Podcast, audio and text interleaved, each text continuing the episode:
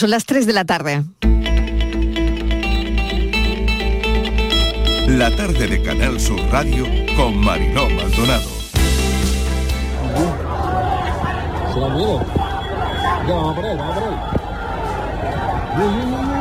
Hay que controlar a aquellos, que vienen sin que si vienen sin entrada para ver el partido de fútbol, hay que controlar a los hinchas radicales, no hay que dejar entrar a los hinchas radicales a, la ciudad. Eh, tenemos que buscar una fórmula con las autoridades deportivas de evitar que estos señores vengan a empobrecer, a ensuciar la ciudad y sobre todo a dar una mala imagen del deporte y de, una final. Yo sinceramente, yo pondría más el foco en los aspectos positivos. Tomamos nota, siempre hay, hay cuestiones que, que corregir pero sin lugar a dudas hay que ser consciente también de lo que supone eh, la apuesta por este tipo de eventos y los riesgos que siempre hay cuando se produce una aglomeración, una aglomeración masiva. Viene con una ilusión enorme de volver a España, lo que nos transmite pues con unas ganas enormes de, de estar aquí, de recuperar después de dos años, volver a su tierra y además para hacer algo que le gusta tanto como navegar. Lo que pone de manifiesto no es que el rey sea inocente y pueda volver pues con laureado, sino que no podemos jugarlo y por tanto tiene la impunidad suficiente para pasearse eh, por nuestro país sabiendo que es un ciudadano de otra clase, que es un ciudadano al que tratamos de forma distinta en un sistema democrático que puede mejorar mucho más teniendo a todos los ciudadanos iguales ante la ley. Pero es que hay que seguir avanzando. El puesto de patrimonio hay que quitarlo en media ya de una vez por todas. Yo lo digo abiertamente porque eso retiene también mucha posibilidad de inversión y que mucho capital eh, se vaya afuera. Y al final, cuando dijimos que sucesiones y donaciones, actos jurídicos documentados, impuestos de transmisiones patrimoniales, pues generaba riqueza y generaba empleo, llevábamos razón, era la cuadratura del círculo. Tenemos la inactividad, los brazos caídos de alguien que prefiere estar confrontando todo el día con el gobierno de España o con Pedro Sánchez en vez de ponerse a arrimar el hombro con políticas desde el gobierno andaluz, que pueden ser de inversión pública y para eso creo que tenía el señor Moreno Monilla un presupuesto que es una auténtica lástima que no haya sido capaz de ejecutar. Que el gobierno que resulte de las urnas inspire confianza y sea un gobierno estable y transmita seguridad eh, y sea del color que sea, tenga una relación de lealtad con mm, las distintas administraciones y con la asociación. Estas fotos que nos envían de WhatsApps dice, huevo de águila, es ilegal destruirlo, multa de hasta 100.000 euros o dólares y un año de prisión, huevo de águila. Ser humano, embrión, es legal matarlo por cualquier razón, usando tus impuestos en una clínica de aborto. Está dicho todo.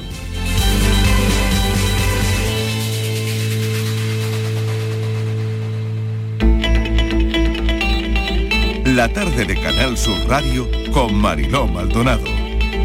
Son los sonidos del día, las voces del día. Desplegamos el mapa del jueves en nuestra línea de audios. Los protagonistas de la actualidad, vamos a dar un repaso a la actualidad de la mañana y después saben que esta hora nos detenemos en algunos asuntos que nos han interesado. Lo que toca hoy, ya saben, calor, calor y calor calor de justicia, no hay ambiente fresco a esta hora en ningún sitio, así que busquen la sombra. En el Valle del Guadalquivir, a por los 40 en Córdoba, Jaén y Granada, el calor va a más, las personas mayores tienen que hidratarse mucho, hoy calor, pero menos que mañana. Se habla del calor, se habla del rey emérito y se habla de la viruela del mono, la imagen más buscada de hoy, la del rey emérito será la más comentada esta tarde en cuanto aterrice 21 meses después de su marcha, casi dos años y salida del país a Abu Dhabi. Allí ya saben que tiene fijada su residencia de manera permanente. Pendientes de esa imagen en San en Galicia, donde se quedará en casa de un amigo del presidente del club. Siempre que esté en España estará en alojamientos privados. Se irá el lunes eh, a ver a la reina Sofía y a su hijo el rey Felipe VI ese mismo lunes. Una parte del gobierno repite que tiene que dar explicaciones oportunas, por ejemplo, sobre el origen del regalo de Corina, por ejemplo. encuesta del CIS a falta de un mes para las elecciones aquí en Andalucía. El PP vuelve a subir, está a solo un punto con seis del PSOE, que ganarían los socialistas las elecciones en este país si las elecciones fuesen ahora. Mantienen el 30,3% frente al 28,7% de los populares. Vox consigue un respaldo récord con el 16,6% de los votos. Cae Unidas Podemos y Ciudadanos, ya está por debajo del 2%. El bloque PP Vox superaría al actual gobierno de coalición PSOE Unidas Podemos. Eso es lo que dice el CIS, el CIS de hoy. Por otro lado, ya hemos visto cómo Yolanda Díaz ha registrado un nombre, parece que para su nuevo proyecto político ese nombre es Sumar. Falta el proceso de escucha, que lo hará después de las elecciones que se celebrarán aquí en Andalucía. Ayer pulso con el gobernador del Banco de España, donde garantizó que las pensiones subirán como el IPC. El gobernador del Banco de España ha dado por hecho que los índices, eh, pues que son así, como los que estamos viviendo, pues que todos deberíamos asumir una pérdida de poder adquisitivo, también los pensionistas, para eludir el episodio inflacionista. Esas son las recetas del Banco de España para la subida del coste de la vida.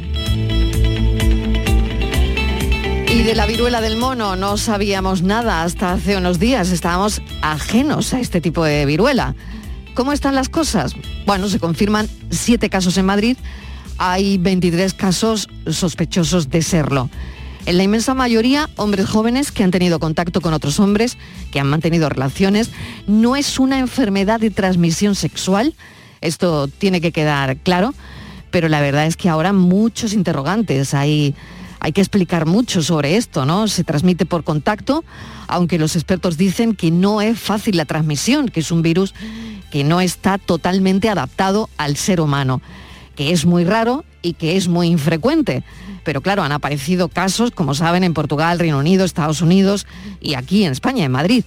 La cadena de transmisión no está vinculada a ningún viaje a África. Esto también es llamativo, porque parece que la enfermedad se da allí. Así que son inevitables las preguntas que se hace la gente ahora mismo y una misma, ¿no? ¿De dónde viene? ¿Cuál es el origen del virus? ¿Cómo ha llegado? ¿Cómo se contagia? ¿Cómo se expande? cuáles son sus consecuencias.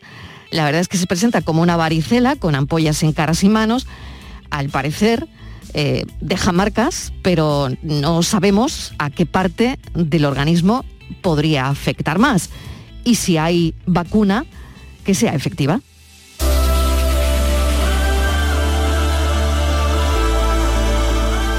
De la guerra, día 85, continúa la evacuación de militares que quedaban en Mariupol, ya saben del acuerdo de los dos días con Rusia para el alto el fuego.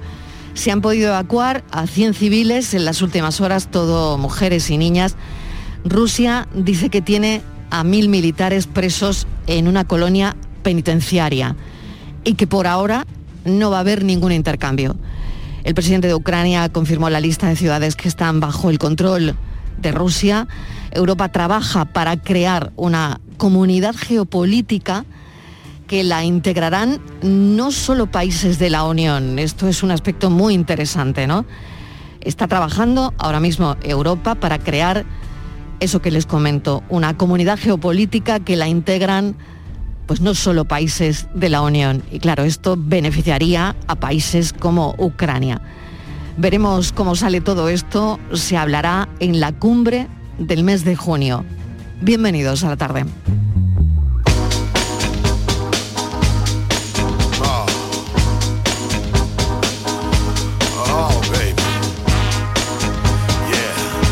La tarde de Canal Sur Radio con Mariló Maldonado.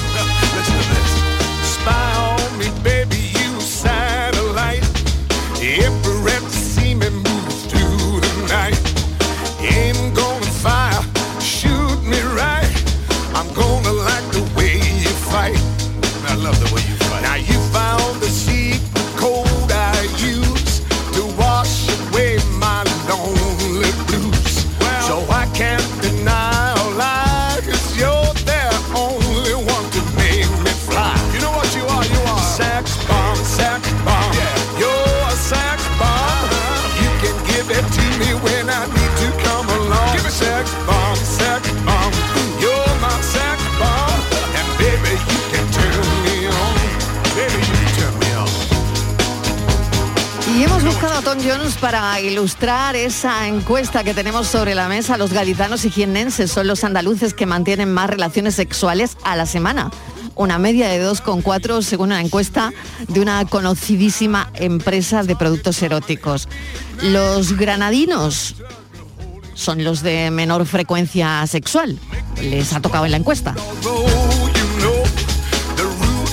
La encuesta realizada por una empresa de geles eróticos coloca a los almerienses en una posición intermedia en relaciones sexuales, eh, por debajo de la media nacional, que se sitúa en dos veces y media por semana. Así que, bueno, es, es lo que hay.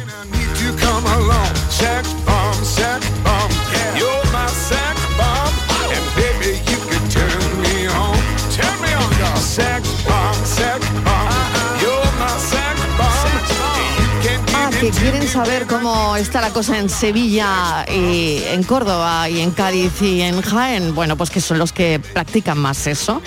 En Huelva, dos veces por semana como Almería, y están por debajo malagueños y granadinos. Bueno, pues esto dice la encuesta.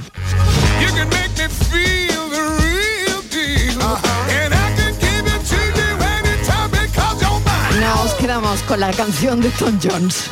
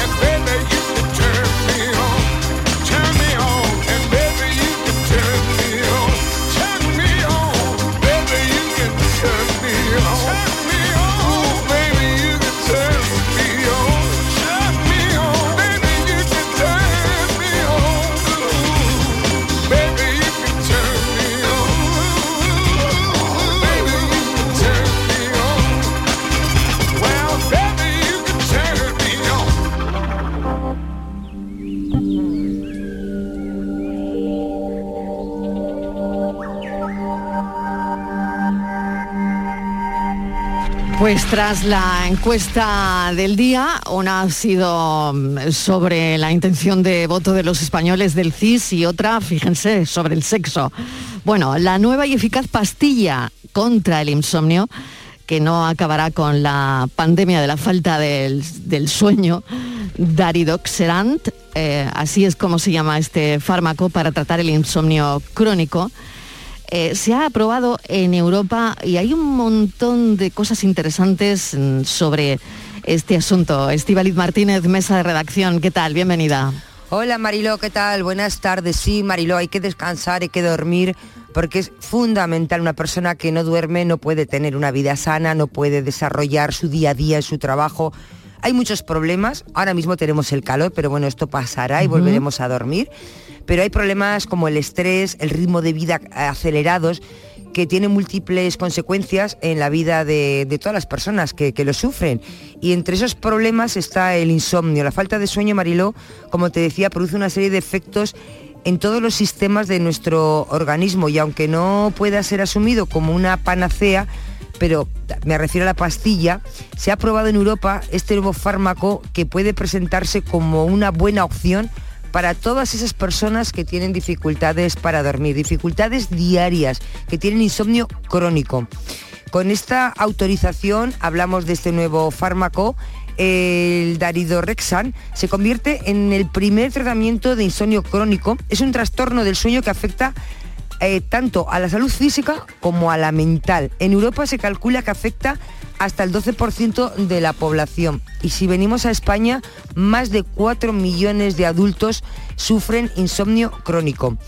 Este medicamento marca un antes y un después en el tratamiento porque es el primer tratamiento amarilo que se aprueba en Europa y que está desarrollado específicamente para tratar eso, el insomnio crónico, una enfermedad, ya te digo, que afecta a una gran parte de la población y que hasta ahora carecía de un tratamiento adecuado. Y una de las cosas que a mí me parece que son más importantes es que este medicamento no genera dependencia ni tolerancia. Por lo menos esto es lo que han demostrado en los ensayos clínicos. Ahora veremos a ver cómo nos sienta a las personas. Pues si no duermen bien, eh, si tienen problemas de sueño o conocen a alguien, viven con alguien que por la mañana se levanta cansado, cansada y, ven que no duerme bien, eh, seguro que esta charla les va a interesar. Vamos a hablar con el doctor Hernando Pérez, que es portavoz de la Sociedad Española de Neurología. Doctor Hernando Pérez, bienvenido. Gracias por atender nuestra llamada. Hola, buenas tardes.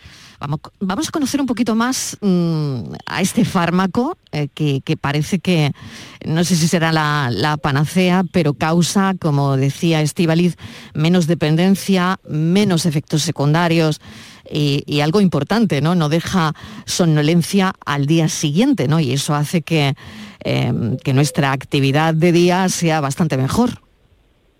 Sí, bueno, eso es lo que al menos nos aportan los, ensayos clínicos. Ahora tenemos que comenzar un poco en, el uso del medicamento en, la vida real y ver realmente qué es lo que nos va, nos va deparando.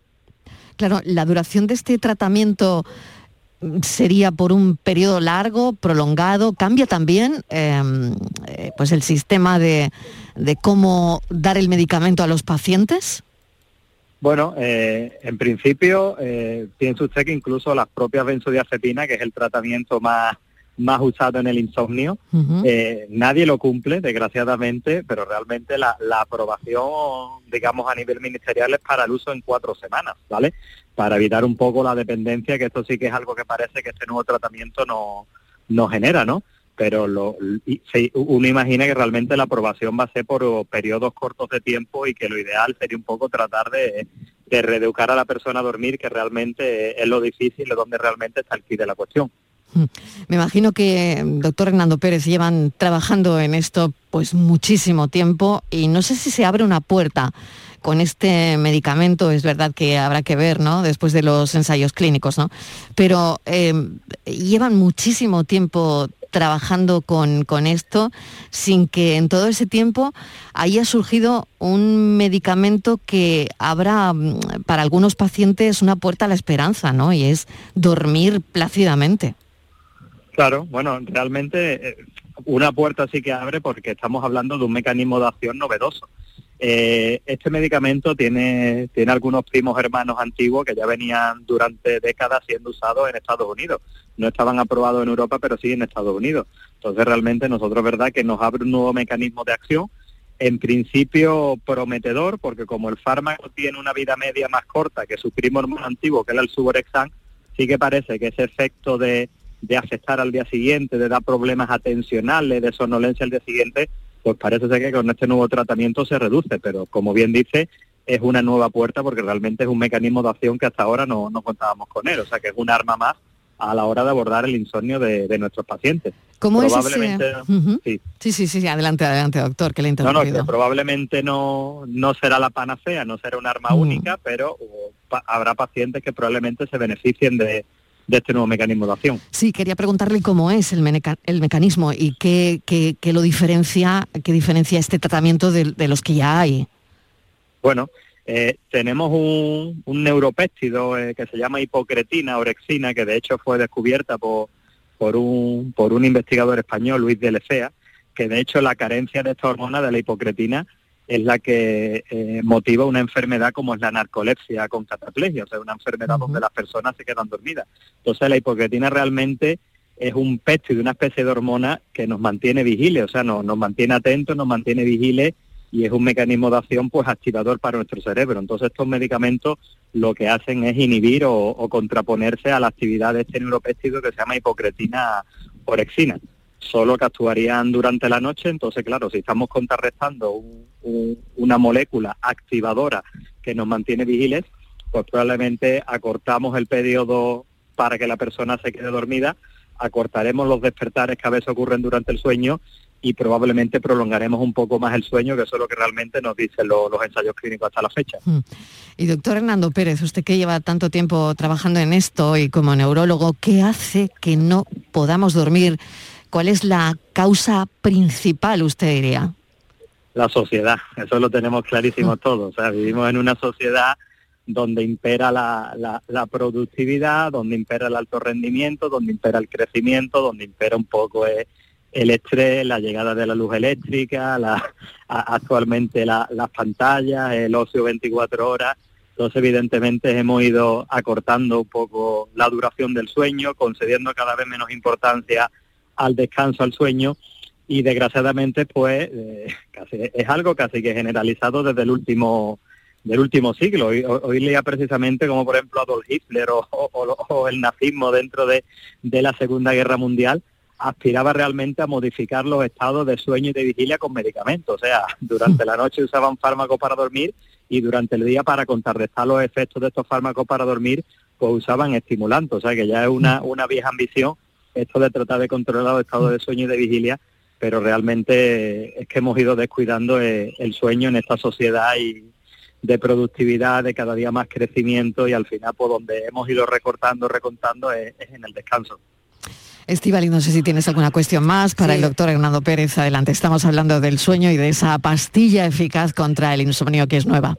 Buenas tardes, doctor. Es curioso porque es el primer fármaco aprobado en Europa con indicación propia para el insomnio. Antes no se había aprobado ninguno para esta indicación concretamente del insomnio.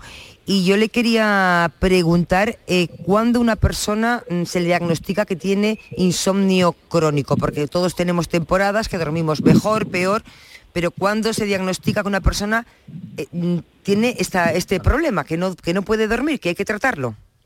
Efectivamente, diferenciamos el insomnio agudo, o sea, una, una situación de estrés, una pérdida de un ser querido, inexorablemente nos va a llevar a perder el sueño, ¿vale? Eh, realmente en la definición actual, eh, el insomnio crónico es aquel que afecta a más de tres, de tres noches a la semana y durante al menos un periodo de, tres meses, ¿vale? Y hay también que distinguir los síntomas de insomnio, que simplemente es aquella persona que puede tener una dificultad para quedarse dormido, para, para mantener el sueño, de lo que realmente es el trastorno por insomnio. El trastorno por insomnio pues ya conlleva que hay una afectación en la funcionalidad del día, ¿no? Cansancio, problemas de atención eh, durante el día, ¿vale? Entonces realmente, pero más o menos en periodo temporal se estima a día de hoy en eso, en unos tres meses. Y otra cosita más, eh, ¿el insomnio se puede regular? Es decir, tomando una medicación, la que hay ahora, la que aparece nueva, ¿se puede regular y dejar de tomar medicación? ¿O cuando uno deja de medicarse, vuelve otra vez el problema? No, se puede, el insomnio se puede curar, ¿vale? De hecho, siempre pues está lo que se llama la terapia cognitivo-conductual eh, del insomnio, que son pues pautas un poco para reeducar a la paciente, a, la persona a dormir. Eh, lo que el problema es que estos son, eh, para un trastorno tan excesivamente frecuente, prevalente, pues muy difícil de, aplicar a día de hoy en las unidades de, sueño, tal y como está estructurada la sanidad, es muy difícil aplicar esto de la terapia cognitiva conductual entonces, desgraciadamente, pues a veces nos lleva a un sobreabuso de, los medicamentos, pero sí que tiene solución. Doctor, le agradecemos enormemente que nos haya atendido, por lo menos nos ha aclarado en qué va a consistir este nuevo tratamiento, ensayo clínico y esperemos que, sirva y que bueno, la gente pueda, pueda dormir, ¿no? Pero, pero es verdad lo que, lo que dice, ¿no? La sociedad tiene bueno, el mundo en el que vivimos, ¿no? Es lo que nos quita el sueño la mayoría de las veces. Doctor Hernando Pérez, portavoz de la Sociedad Española de Neurología, mil gracias, un saludo.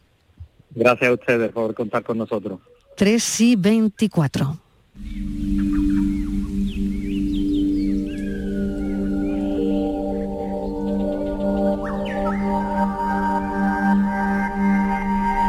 Nos detenemos en otra historia que nos ha llamado poderosísimamente la atención. Ya saben que a esta hora les contamos a las 3 de la tarde un resumen de la actualidad, pero después nos vamos deteniendo en historias que consideramos que, bueno, que les podrían interesar. Como esta que tenemos sobre la mesa, Estados Unidos reconoce la existencia de los ovnis y analiza los avistamientos desde hace 50 años. Bueno, ¿qué dice el informe? Pues se han revelado 144 registros de avistamientos o encuentros con ovnis entre el año 2004 y 2021 por parte de pilotos estadounidenses. Pero yo estoy convencida de que el informe dice más cosas, Estíbaliz. Sí, la verdad que es sorprendente la noticia, Mariló, que llega desde los Estados Unidos, porque ha sido el subsecretario de Defensa para la Inteligencia y Seguridad de Estados Unidos el que ha dicho que los soldados de su país se han encontrado con fenómenos volantes no identificados y que su departamento está recopilando datos para analizarlo. Así que hoy en Estados Unidos se habla de ovnis. Ya, fíjate, hacía muchos años, en el año 1969, las Fuerzas Armadas estadounidenses dieron carpetazo a un programa de ovnis que se conocía entonces como Proyecto Libro Azul, que habían documentado pues, avistamientos de ovnis durante varios años, ¿no? Pero desde entonces el ejército de Estados Unidos no había vuelto a decir nada en audiencia pública ni había dado más información al respecto. Pero este martes sí, vuelven otra vez hacerlo y lo hacen ante un subcomité de inteligencia del Congreso. Allí, como te decía, el subsecretario de Defensa pues ha dicho que sus soldados en su país se han encontrado con fenómenos volantes no identificados. Para muchos eh, es muy llamativo, Mariló, que el ejército de Estados Unidos, a mí me parece esto muy llamativo, haya reconocido el ejército que esos mm. fenómenos, esos ovnis, suponen una grave amenaza para el país. Así que ha sido una noticia de la que se está hablando muchísimo y yo no sé si hablar de ovnis implica hablar de vidas extraterrestres, si lo uno conlleva al otro o no. Eso es lo que le vamos a preguntar directamente a nuestro experto astrofísico, colaborador de este programa, David Galadí, porque él nos tiene enseñado que hablar de ovnis no quiere decir hablar de extraterrestres, porque claro, estamos hablando de objetos voladores no identificados, pero que no quiere decir necesariamente que esos objetos voladores no identificados sean tripulados por extraterrestres. Pero claro, con lo que dice el Pentágono que acaba de poner Estivaliz sobre la mesa, claro, dice el Pentágono, no descarta que sean naves de origen extraterrestre. Claro, pues ya ahí, ya ahí ya no me sirve la teoría. David Galadí, bienvenido. Hola, muy buenas. A ver, ¿esto cómo, cómo lo explicamos? Bueno, pues primero hay que explicarlo con sentido del humor y con mucha diversión. Yo estoy encantado como persona que entró en el mundillo de la ciencia y del cielo en la era del doctor Jiménez del Oso, el Triángulo de la Bermuda, y cuando parecía que los platillos volantes llenos de marcianos nos visitaban a diario, estoy encantado de ver que resurge este mito cultural de Occidente. Ah, bien, o sea que es mito cultural. Y además muy, mm. típicamente muy, muy occidental. O sea, ojalá, ojalá fuera ah. verdad que hay vida extraterrestre inteligente, porque en vista de lo que cuesta encontrar vida inteligente en la Tierra, pues no tenía esperanza saber que la hay en otro lugar del universo. Pero no, o sea, eh, ninguna, eh, no hay ni el más mínimo motivo diga lo que diga el Pentágono. Ahora podemos explicar por qué el Pentágono dice lo que dice. ¿Y por qué el Pentágono dice esas cosas? sí, pero lo primero que le tenemos que decir a quien no oiga es que no hay ningún motivo para interpretar ninguna de estas cosas en términos de vida extraterrestre, inteligente o no inteligente. O sea, es verdad que es se ven cosas raras en el cielo, pero a mí me gusta recurrir a, una comparación que hacía una conocida mía de la Asociación para el Avance del Pensamiento Crítico, Teresa Jiménez Barbat. Decía, la policía que estudia los accidentes de tráfico siempre busca la causa del accidente. Y hay un X por ciento, entre el 4 y el 5%, de accidentes en los que la causa es desconocida. Nadie afirma que la causa de esos accidentes sean los extraterrestres. Quiero decir que hay cosas en el cielo que no sabemos qué son. Cuando se le explican a un experto, a alguien que sabe qué el asunto, pues muchas veces se aclaran y luego queda un residuo de cositas que se ven en el cielo que no se sabe lo que son. Serán cosas, normalmente serán cosas normales con explicación, pero que no sepamos explicarlas no quiere decir que estén los marcianos detrás y de hecho no están nunca. O sea, ojalá fuera verdad. ¿Qué pasa? Oye, qué desilusión, ¿eh? Es una desilusión, es una pena. Y yo, yo, y yo de jovencillo cuando entré en este mundillo de, de, interés por el cielo, por la ciencia, llegaban esos mensajes raros del triángulo de la Vamos a ver, Galadí, Galadí, si el departamento que, Martínez quiere el titular. Si es que el Departamento de Defensa de Estados Unidos, al cual yo respeto muchísimo y le doy muchísima credibilidad. que no nos estropeen el titular, por favor. El lunes autorizó que se divulgaran tres vídeos grabados por militares, uno en 2004 y dos en 2015, de estos fenómenos aéreos no identificados, que se, que se divulgara, que la gente los viera, y de hecho los hemos visto en la televisión. Sí, lo hemos visto. Y, no, Bueno, hay que Mm. decir que el, Algo el- raro estamos hay. emitiendo, estamos emitiendo en abierto, no le hace falta ni siquiera Pegasus para, para intervenirnos. Ya. Saben todo lo que decimos Claro. y hay que decirlo. O sea, hay que preguntarse qué, qué interés tiene, tiene la Agencia de Inteligencia y el Ejército de Estados Unidos en difundir esta información y, y la tienen.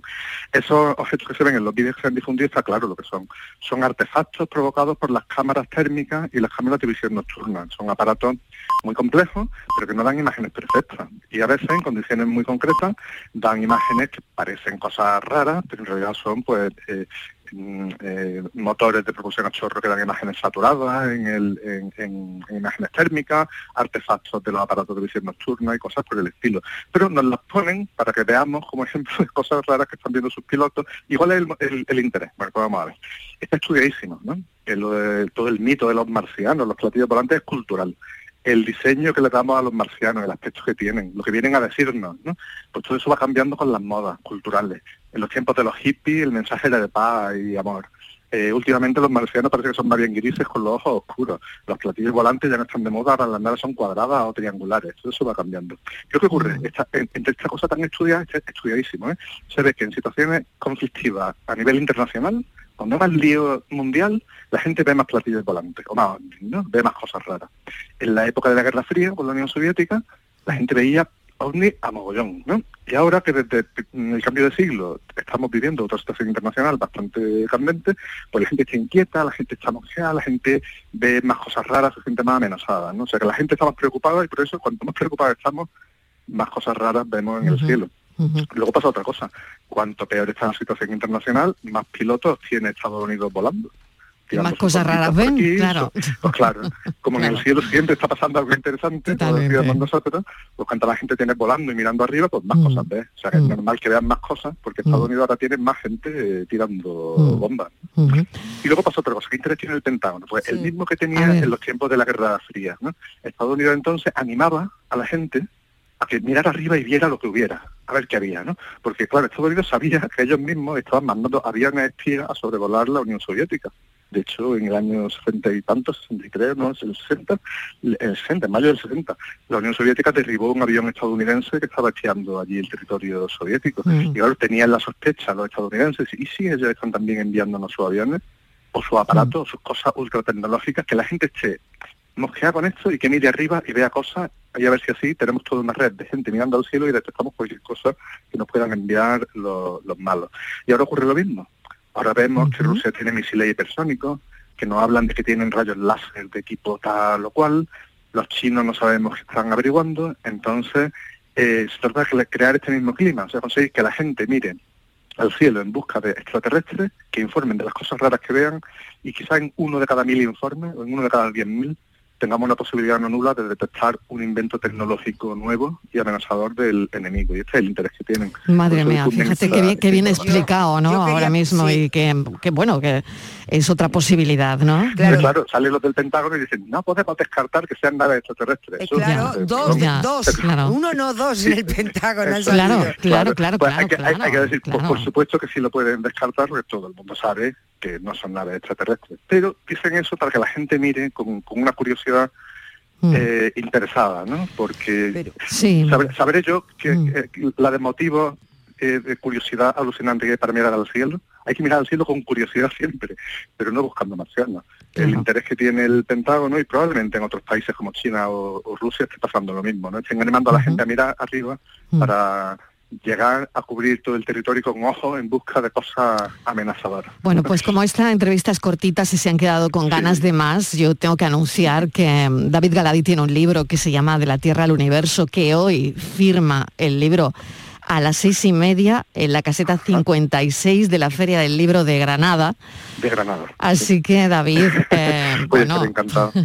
Ese librito incluye además un capítulo sobre vida extraterrestre, o sea que... o sea que viene que ni al pelo, ¿eh?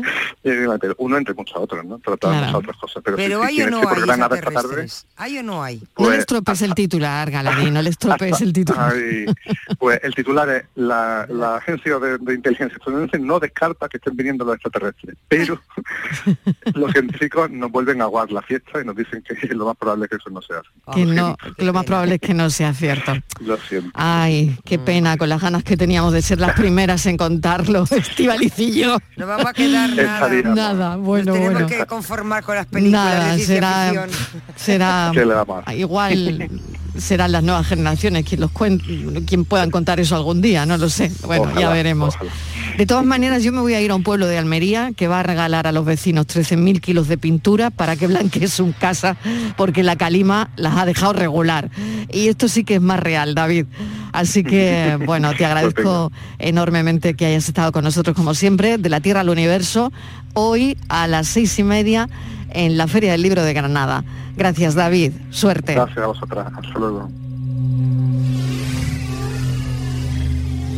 Pues en un momentito me voy a Almería, que mm, está aquí, en, en la tierra, en Andalucía, provincia de Almería, que regala a los vecinos en Enix, en el pueblo, 13.000 kilos de pintura para blanquear.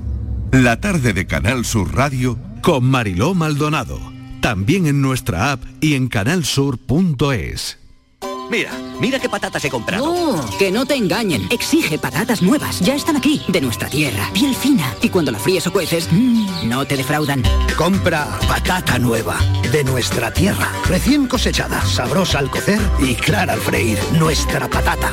Este jueves, por tu salud, te invita a cuidar la salud de tu boca. Y lo hace con el Congreso de la Periodoncia y la Salud Bucal que se celebra en Málaga. Un encuentro internacional de referencia reconocido mundialmente en el que se analizará la prevención de las encías, sus enfermedades más frecuentes, el tratamiento y los riesgos. Descubre lo fácil y sencilla que es la prevención con una correcta higiene bucal. Por tu salud, este jueves edición especial desde el Palacio de Ferias y Congresos de Málaga con Enrique Jesús Moreno. Con la colaboración de la Fundación SEPA, Sociedad Española de Periodoncia y Osteointegración. Lo hago por tus abrazos, por nuestros paseos, los viajes y conciertos juntos, por tu sonrisa y por tus besos. Lo hago por seguir cuidándonos. Llevamos dos años luchando para frenar la COVID-19. Ahora más que nunca la responsabilidad es de todos. Actuemos con precaución y prudencia. Está en nuestra mano mantener todo lo construido. Junta de Andalucía. Este viernes en el Eurojackpot de la 11 por solo 2 euros hay un bote de 106 millones. Y tan tatara millonario porque con el Eurojackpot, el mega sorteo europeo de la 11, no solo te haces millonario tú, también tus hijos y los hijos de tus hijos y los hijos de los hijos de tus hijos. Compra ya tu Eurojackpot de la 11, que son 106 millones. Eurojackpot de la 11, millonario por los siglos de los siglos. A todos los que jugáis a la 11, bien jugado. Juega responsablemente y solo si eres mayor de edad. Disfruta de Andalucía y de la radio hasta enamorarte. Escucha, siente y déjate seducir por una tierra repleta de tradiciones, de una gastronomía de bandera, de patrimonio cultural fascinante y una gente única. En Gente de Andalucía, los sábados y domingos desde las 11 de la mañana con Pepe da Rosa. Quédate en Canal Sur Radio, la radio de Andalucía.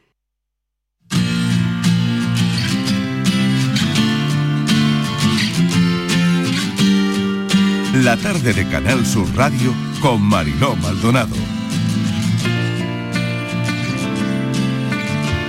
Lo acabamos de comentar, son las casi 4 menos 20. Un pueblo de Almería regala a los vecinos 13.000 kilos de pintura para que blanqueen sus casas tras la calima. El ayuntamiento de Enix quieren recuperar el color blanco en su municipio para que luzca más reluciente y más limpio. Porque, claro, hay que ver cómo ha dejado la calima algunas ciudades, Estivaliz. Sí, hablamos de un municipio pequeñito, blanco, eh, alpujarreño, tiene apenas Mariló eh, 540 habitantes. Y nada, se han puesto el ayuntamiento manos a la obra con esa campaña Luce tu fachada. Fíjate, nos ha llamado la atención, ¿no? Cuando hemos visto que el ayuntamiento ha puesto a disposición de todos los vecinos esos 13.000 kilos de pintura para que blanqueen sus casas como están acostumbrados a que estén blancas y bonitas, ¿no? Y nos ha llamado la atención la iniciativa, pero fíjate que no es nueva, porque ya se viene realizando cada dos años. El ayuntamiento suele regalar pintura blanca a los vecinos para que puedan eh, remozar las fachadas de, de su vivienda. Pero sí es verdad que ahora, ahora más que nunca, es necesario, porque en marzo la calima dejó las viviendas pues, pues muy estropeadas y todas han perdido ese blanco original, ¿no? Ese lustre, ¿verdad? Claro, lo que no sé si en el Ayuntamiento Marilo nos tendrán que decir si yo tengo curiosidad, ¿no? Por saber si todas las casas en el municipio son blancas o hay algunas que han optado, por ejemplo, por un tono albero, tiene otro color o no, o es de obligado cumplimiento que sean blancas, o son los vecinos los que han decidido que sean todas blancas. Vamos a preguntárselo al alcalde de Enix, Álvaro Izquierdo. Alcalde, ¿qué tal? Bienvenido. Hola, muy buenas, ¿qué tal? Bueno, eh, claro, no va a haber más remedio que pintar, que blanquear. Sí, la verdad que sí. Bueno, como, como bien habéis dicho, eh, fue una iniciativa que pusimos en marcha hace unos, unos años y, y la verdad que desde el primer momento tuvo muy buena acogida. Eh, este año, pues, pues, bueno, como bien habéis apuntado, eh, era más necesario que nunca. Entendíamos que, que después de esta calima que tuvimos hace cuestión de un par de meses, ¿no? Pues la verdad que, que el, el aspecto y, y la impresión que daban las viviendas después de, de este temporal pues no era el más adecuado. Con lo cual pues decidimos poner en marcha este, este plan eh, más ambicioso que nunca, eh, con más kilos de pintura que nunca y, y, bueno, esperamos que, que todos los vecinos pues todos los vecinos que quieran, pues que desde luego que la soliciten al ayuntamiento y que pinten sus casas. Sí que es cierto que hay vecinos que ya lo han hecho, o sea, que, que se han adelantado y ya tienen sus casas blanquitas como siempre. 13.000 kilos de pintura que se dice pronto, alcalde, ¿eh? Sí, la verdad que sí. eh, entendíamos que, que este año debíamos de, de hacer un, un esfuerzo aún mayor y la verdad que de momento eh, la acogida que ha tenido ha sido pues quizás más que ningún año. Eh, hasta hace un ratito que, que estaba en el ayuntamiento habíamos recibido ya casi 70 solicitudes. Claro. Con lo cual eh, entendemos que efectivamente, por lo mismo que hemos dicho hace un momento, pues que este año vamos a tener, eh, la previsión era que iba a ser mayor que, que años anteriores. Claro, que fíjese, Enic, ¿no? Es un pueblo mm, blanco, ¿no? Característico, un municipio atractivo para, para el turismo, ¿no? Y el hecho de que la calima haya cambiado o deteriorado eh, las viviendas, la verdad es que es muy significativo, porque la persona que va, eh, claro, no, no conoce Enix en todo su esplendor, que es como gran pueblo blanco alpujarreño, ¿no? Claro, eh, los pueblos blancos de, de la Alpujarra de Almería pues son blancos. Eh, es cierto que, que algunas viviendas hace muchos años, eh, bueno, pues decidieron cambiar el color, incluso, incluso en algunas se ponía la típica losa antigua. Yo mismo, ¿no? En, la- en mi casa hace muchísimos años era, era, tenía otro aspecto la fachada y fui el primero en cambiarla, ¿no? Y, y al igual que lo hice yo, pues lo hicieron muchos vecinos y lo siguen haciendo eh, los vecinos. Es cierto que ya quedan muy poquitas casas de aquellas que en su momento cambiaron el tono eh, y, y, bueno, pues el ayuntamiento entendíamos que, que tiene que colaborar en algo, ¿no? Ya que se le pide ese esfuerzo a, a los vecinos de, de intentar tener la fachada lo más blanquitas posible y lo más bonitas que, que pueden tenerla, pues que el ayuntamiento también se tenía que mojar. Al final Mm. para eso está ¿Va a pintar usted la suya, alcalde? Sí, eh, porque además eh, tiene necesidad de ello. Después Sí, ¿no? de, esta calima, eh, Bueno, o sea que usted eh, también se va a poner manos a la obra.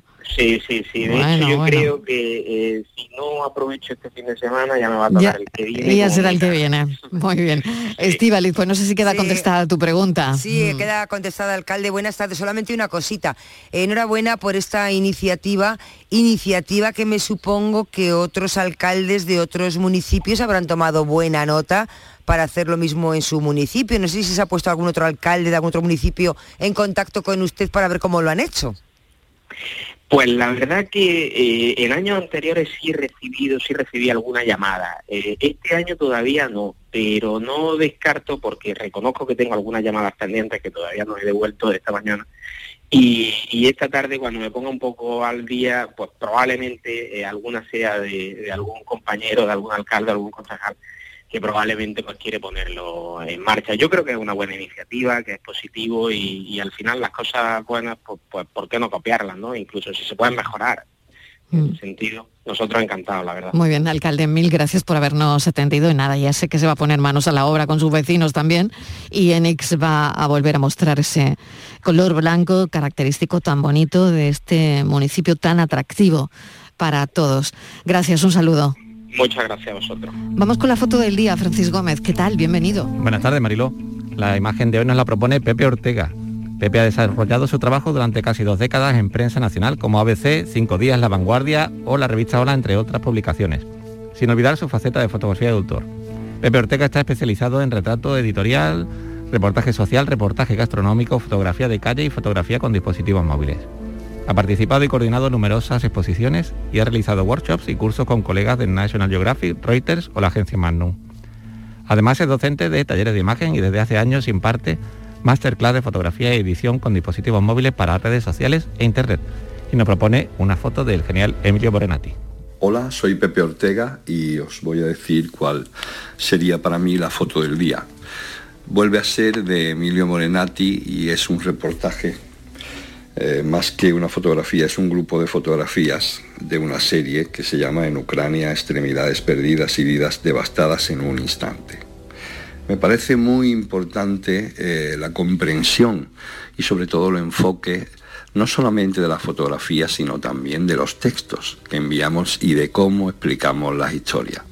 Emilio, eh, nuestro premio Pulitzer, tiene una gran comprensión sobre este tema que aborda porque él mismo ha sufrido pues, pues lo mismo y creo que puede ser bonito y una gran ayuda para esas víctimas a la par que le hacen ese reportaje y cuentan su historia, pues que la persona que lo haga tenga una, una gran comprensión de eso y pienso que eso pues también les puede ayudar a ellos.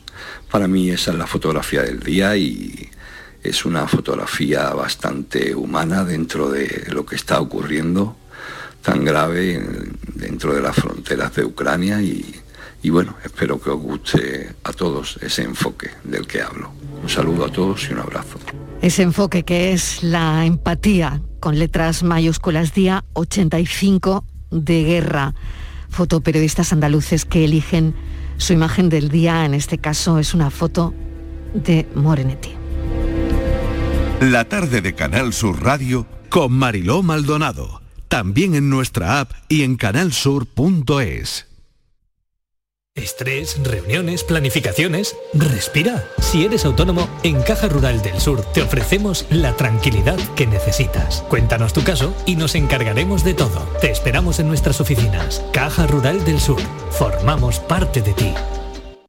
Llega la comedia que cambió para siempre el concepto de la palabra matrimonio. Escenas de la vida conyugal, con Ricardo Darín y Andrea Pietra, dirigida por Norma Alejandro. Acordate que el martes es el cumpleaños de Eva. ¿Alguna vez en mi vida me olvidé el cumpleaños de mis hijas? ¡Siempre! Entonces, ¿para qué insistís? Escenas de la vida conyugal, del 25 al 29 de mayo en el Auditorio Nissan Cartuja. Venta de entradas en auditorionissancartuja.com. No te quedes sin ella. Si estás pensando en un tratamiento de medicina estética, ven a Clínica Lagüens en Sevilla. Novedosos tratamientos de medicina estética facial y corporal, tanto para él como para ella. Más de 30 años de experiencia nos avalan. Si buscas una clínica de confianza con el mejor equipo médico, ven a vernos. Clínica Lagüens, a la vanguardia de la medicina estética. La jugada local de Canal Sur Radio. El pelotazo. La gran jugada de Canal Sur Radio. Todo el deporte que te interesa está en tu radio.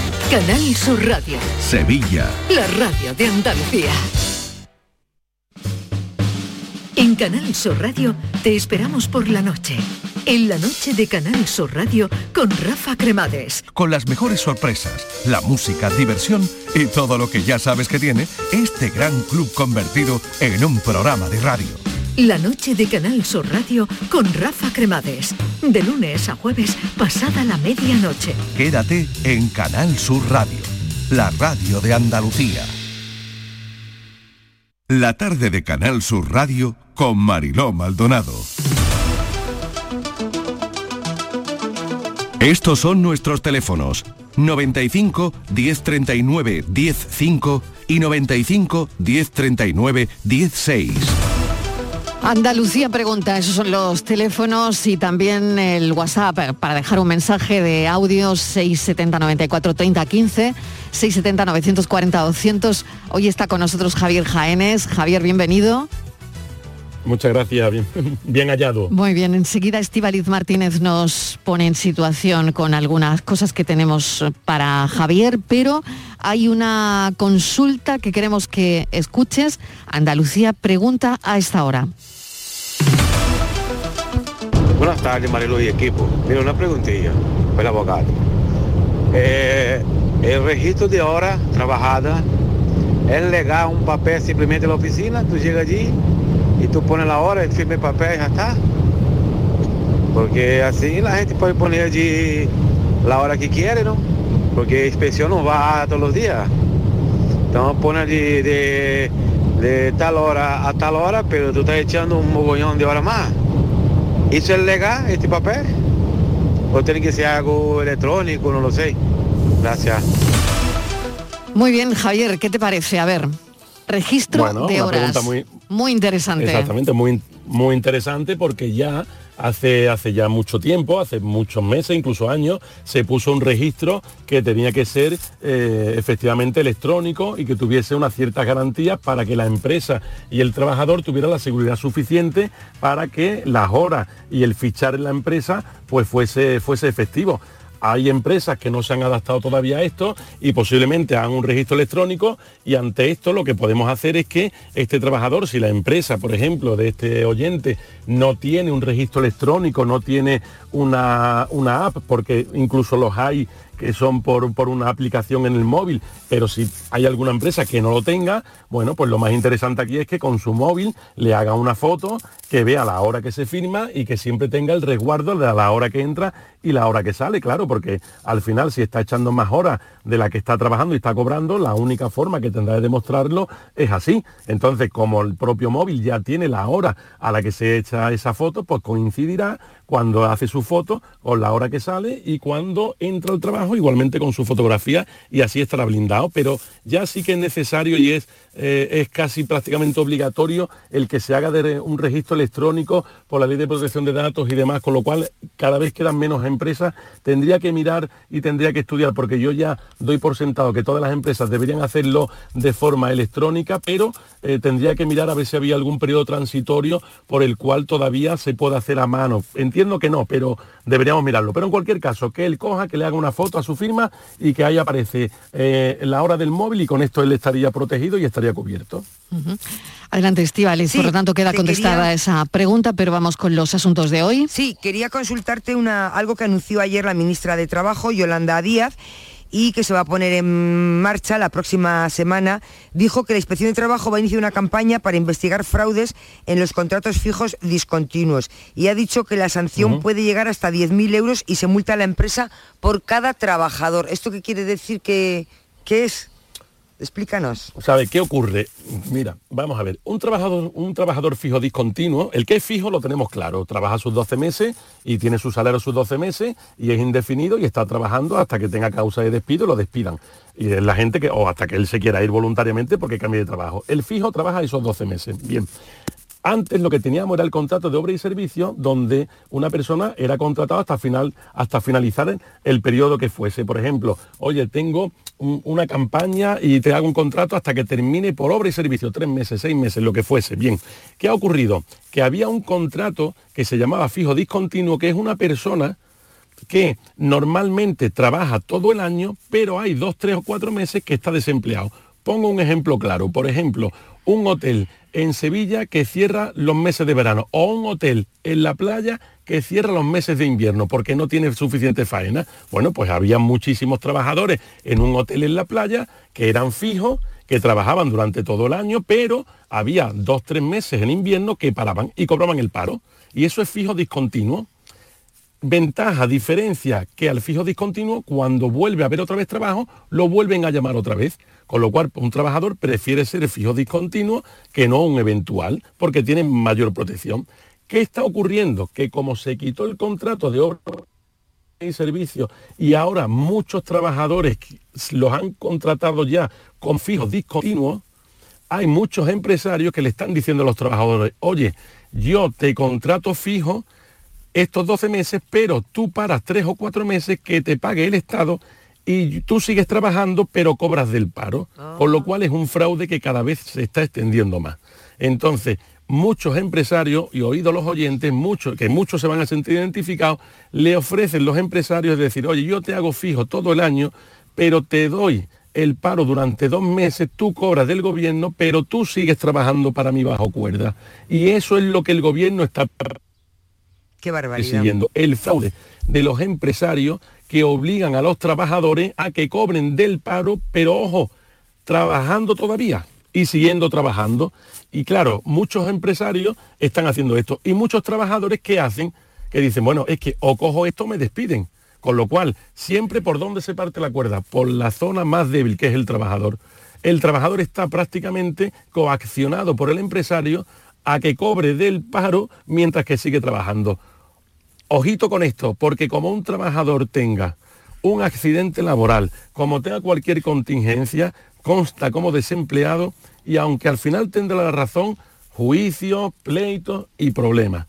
Y claro, el trabajador dice, bueno, si es que a mí, si me dicen del hotel, si me dicen del restaurante, si me dicen de la empresa tal, que yo voy a trabajar los 12 meses, pero que dos meses me va a pagar el paro, aunque yo siga trabajando, pues yo lo cojo porque tengo faena todo el año. ¿Y por qué se está castigando al empresario? Porque el empresario es el responsable y el que está obligando al trabajador a que haga esto. Y ese es Estivali, el fraude que viene persiguiendo el gobierno de la nación, que sabe que hay muchos empresarios que obligan a los trabajadores a trabajar, pero el sueldo en vez de pagarlo el empresario se lo está pagando el desempleo. Y ese es el, El eso es lo que, se desempleo está que somos todos. que vamos con alguna pregunta. Venga, pues vamos con alguna cuestión más, Por aquí Estivaliz. Venga, sí. saber un oyente si puede solicitar un anticipo de la nómina. Si es legal. Sí, lo puede, lo- sí, sí, sí, lo puede, Puede solicitar. hacerlo. Y te lo deben dar, y te lo deben dar, o- o cuál lo es- puedes solicitar del, Claro. del- sí, te lo deben dar, pero del, del tiempo que Claro. tú ya has trabajado. ¿Y la antelación? Eh, em, tiene que haber una antelación, hay una, cada empresa tiene su normativa. Exactamente. Entonces, lo que dice lo, lo que dice el Estatuto de los Trabajadores es que puedes pedir el adelanto de los días que tú ya has trabajado. Si yo he trabajado 15 días del 1 al 15, puedo pedir un adelanto del 1 al 15 de lo que yo he trabajado. Pero hay muchos convenios que lo mejoran. Incluso hay, hay convenios que puedes pedir eh, un adelanto de lo que tú todavía no has trabajado. Entonces, normalmente, pues sabemos todos que trabajamos del 1 al 30 y cobramos el 30. Eh, o trabajamos del 1 al 30 y cobramos los días 5 o los días 20, pero siempre a mes vencido del mes que hemos trabajado. ¿Qué dice el Estatuto de los Trabajadores? Anticipo de lo que uno ya ha trabajado. Eso se puede pedir. Y hay convenios que lo mejoran y que puedes pedir un anticipo aún de lo que tú no hayas trabajado. Pero es muy interesante. Cada vez se pide menos porque se tira, eh, y esto es muy interesante, es que esta pregunta es muy interesante porque cada vez se está tirando más de empresas que financian unos intereses altísimos y los trabajadores no saben que tienen derecho a pedir el anticipo. Y esta pregunta me resulta muy interesante porque hay muchas familias ahora con comuniones, con el verano, en fin, con gastos extras y hay muchas familias que prefieren pedir un préstamo en una entidad financiera con unos créditos abusivos, de estos que anuncian mucho en, en televisión, cuando puedes pedir un anticipo que no tienes que pagar intereses ni tienes que pagar nada. Con lo cual, en principio, tiempo trabajado, eso lo puedes pedir y muchos convenios lo mejoran.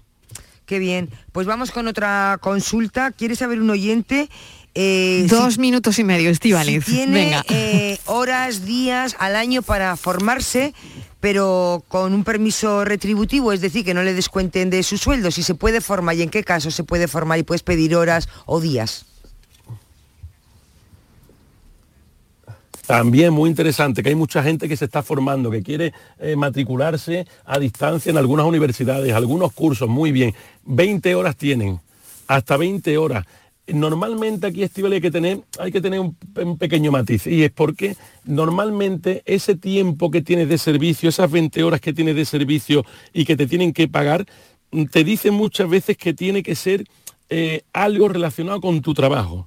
O sea, yo estoy trabajando, mm, me pongo, por ejemplo, eh, en una empresa de electricidad y me hago un curso de electricidad. Pero bueno, la verdad es que lo- la- la- las propias empresas eh, mm, ya están, esas 20 horas anuales, también las empresas te la están concediendo para estudiar cosas aparte. O sea, hay mucha gente, oye, pues siempre me gustó historia del arte, no tiene nada que ver con mi trabajo, pero esas 20 horas de formación para acudir a exámenes, para formarte, las empresas normalmente te las dan, aunque no sea para tu propio, de tu propia especialización.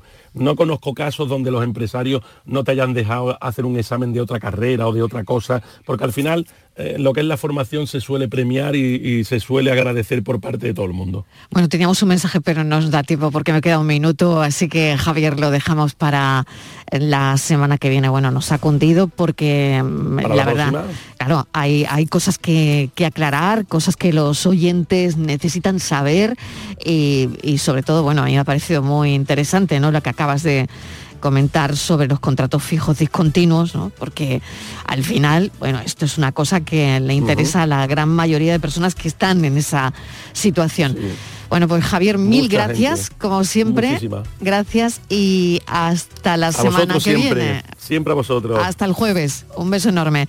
Estivaliz, en un gracias, minuto un saludo. nos tomamos un café adiós, que además, oye, quiero, quiero comentar con vosotros la encuesta del sexo y los andaluces. Esto hay que comentarlo en el café. Yo la última. en. Venga, eh, vea por el café Voy a por que el café eh, enseguida nos escuchamos. Noticias.